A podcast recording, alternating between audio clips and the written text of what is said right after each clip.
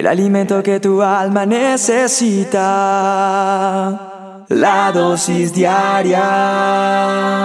Con William Arana. En el altar todo lo rindo, pues eres tú lo que anhelo. Cuenta una historia que un anciano se fue a vivir con su hijo, que ya estaba casado, y tenía un nieto de cuatro años.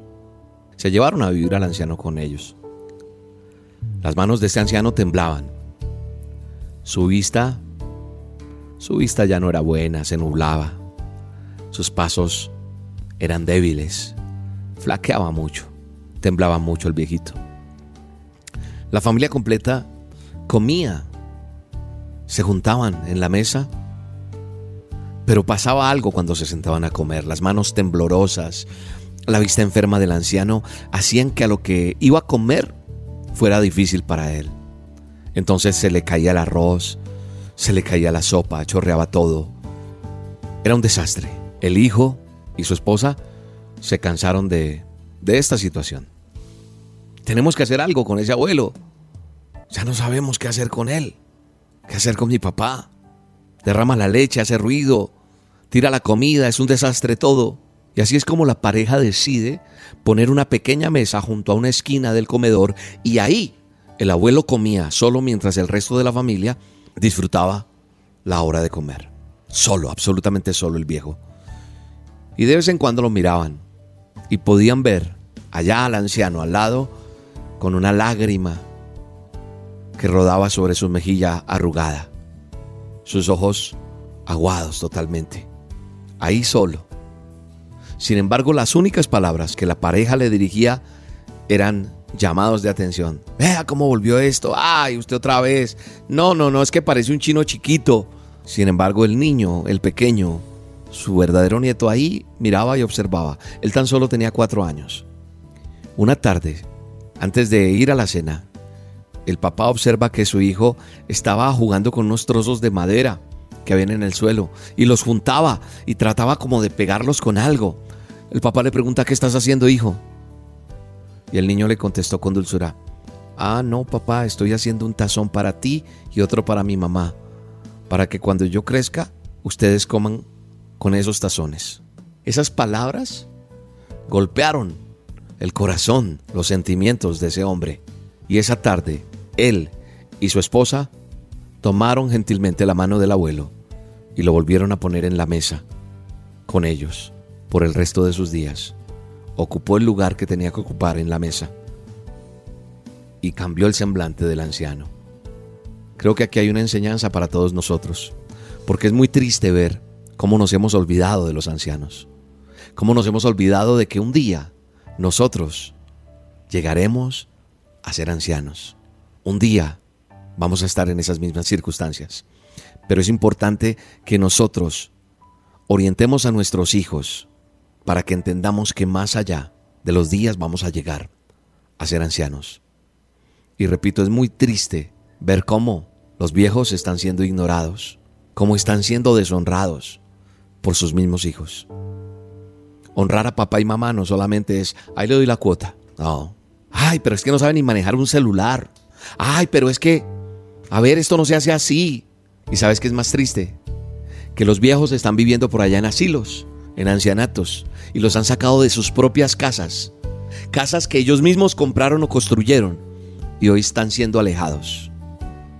Creo que nosotros tenemos que ser orientados para entender y ayudar a nuestros padres a terminar sus días en paz, contentos y en medio de sus seres queridos, considerando las necesidades que ellos ahora pueden tener.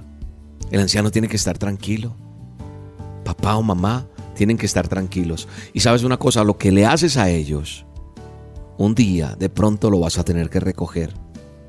La palabra de Dios dice que no nos engañemos, que Dios no puede ser burlado, que Él todo, lo que el hombre siembra, eso va a recoger. Así que eso me hace pensar lo que está en Gálatas 6, verso 7, que si yo no quiero que me ignoren en mi vejez, yo no lo debo ignorar al anciano tampoco hoy día. La vida de mis padres, la vida de los ancianos, Si yo deseo que mis nietos o mis bisnietos me respeten y me amen, debo enseñar a mis hijos a que respeten y amen a los abuelos hoy día. Porque todo lo que yo siembre, eso voy a cegar. Padre, perdónanos porque hemos sido indiferentes.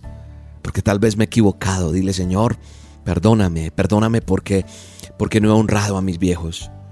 Porque no he honrado a mi abuelo a mi abuela. Porque no he honrado a mis padres. Porque, porque me he equivocado. Ayúdame a enderezar Perdóname si no fui, ya el viejo no está, o la vieja ya no está, perdóname, cae de rodillas y dile, Señor, perdóname, me equivoqué. Pero por favor, ayúdame si me encuentro con un anciano, a bendecirlo, a ayudarlo.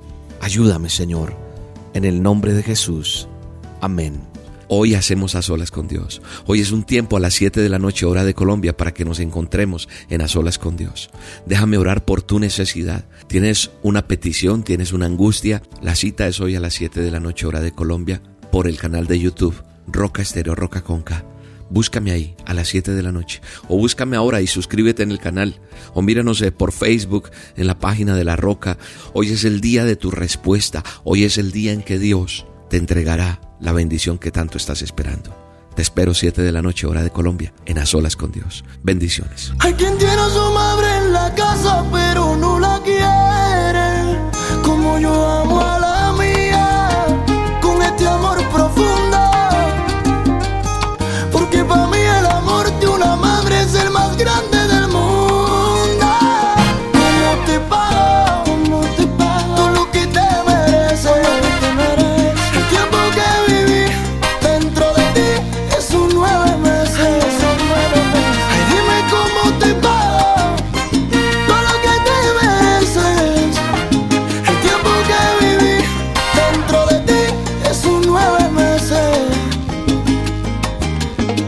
Y ojalá que Dios me le dé mucha salud, mucha bendición para mi madre.